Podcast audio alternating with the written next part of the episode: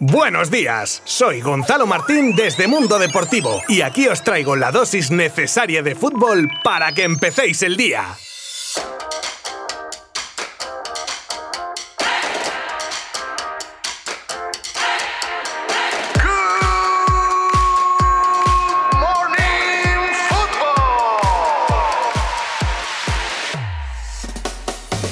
Bueno, bueno, bueno, bueno, bueno, bueno. ¡Qué partido! ¡Qué emoción! ¡Qué pedazo de semifinal! Y es que ya tenemos al primer finalista de la Copa del Rey. Y se trata del Barcelona, que se ha redimido del partido de ida con un 3 a 0 que sin duda hace justicia a un gran partido de los culés. Un encuentro que ha tenido de todo. Gol tempranero de Dembélé, que está en su mejor momento de la temporada. Penalti parado por Ter Stegen en un momento clave y que podía haber cambiado el devenir del partido. Un gol épico en el 94 de Piqué para mandar el partido a la prórroga. Y en esta, la sentencia de Braithwaite con el 3 a 0. Lopetegui, que planteó un partido para mantener el 2-0 de la ida, y el Barcelona, que lo ha aprovechado no sin un gran esfuerzo, todo hay que decirlo. Vaya noche que se ha vivido en el Camp Nou. Y lo que se ha abonado el Barça a hacer sufrir a su afición con el tema de las prórrogas y la épica, ¿eh? Igual que ocurrió contra el Granada. Un Barça que recuperando el estado de forma de jugadores importantes está metiendo una velocidad más y ya solo tiene que mantener este tipo de juego para poder dar guerra en todas las competiciones en las que participa. Resumiendo, que la final ya tiene a su rey de copas y el 17 de abril se verá las caras en la cartuja con el ganador de la eliminatoria entre Levante y Athletic que se resuelve hoy mismo a partir de las 9 de la noche.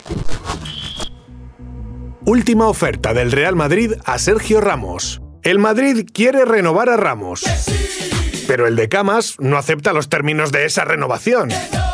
Pero Ramos quiere continuar, aunque no de cualquier manera. Sergio Ramos quiere más años y más dinero. Pero el club blanco dice que nasty de plasti.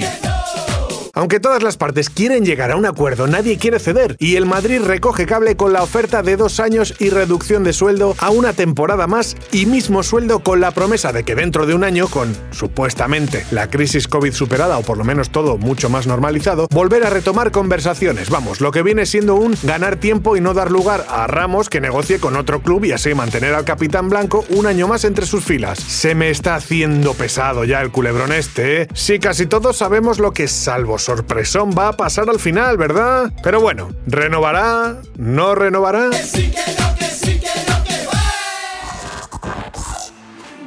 Cristiano lleva 12 años seguidos superando los 20 goles. Parece que los años no pasan ni para Cristiano ni para Messi y siguen batiendo récords temporada tras temporada. Y el que acaba de alcanzar el portugués es el de llevar 12 años seguidos marcando 20 o más goles. Una verdadera brutalidad que también alcanzaría Leo Messi si marca un gol más en lo que queda de temporada. Es una afirmación retórica, por supuesto. Y para ello tendrá su primera oportunidad este sábado ante Osasuna. Mira que han seguido caminos distintos pero es que incluso con distancia de por medio parece que siguen en esa lucha por ser el mejor jugador del planeta. Desde luego, otra cosa no, pero somos muy afortunados de vivir en estos años de fútbol que nos han brindado estos dos auténticos cracks las chicas del Barça dan un paso de gigante hacia los cuartos de Champions League. Mira, os juro que ver al equipo femenino de fútbol del Barça es como estar viendo un videojuego. Da gusto verlas, de verdad. Y el partido de ida de octavos de la Women's Champions League entre las culés y el Fortuna danés no fue otra cosa que una demostración de poderío y buen juego en el que destacaron Graham y Jenny Hermoso, que hicieron literalmente lo que quisieron con las danesas. Hat-trick de esta última y un gol de Alexia a 8 minutos para el final dejaban más que sentenciada una eliminatoria que, salvo el catombe, pasaría a las pupilas de Luis Cortés a cuartos de Champions. Enhorabuena, campeonas.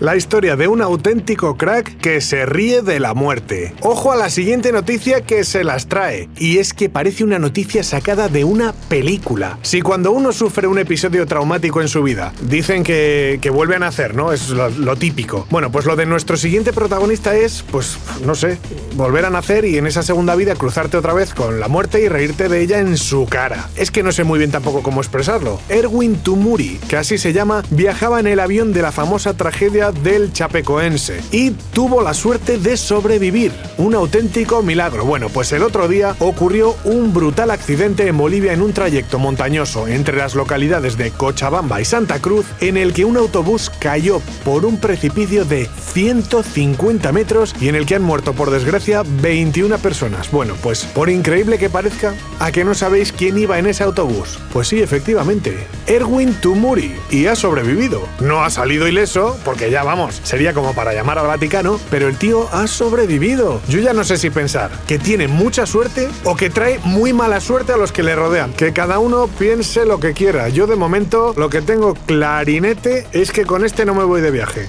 Por si las moscas. Hasta mañana. Mundo Deportivo te ha ofrecido Good Morning Football, la dosis necesaria de fútbol para comenzar el día.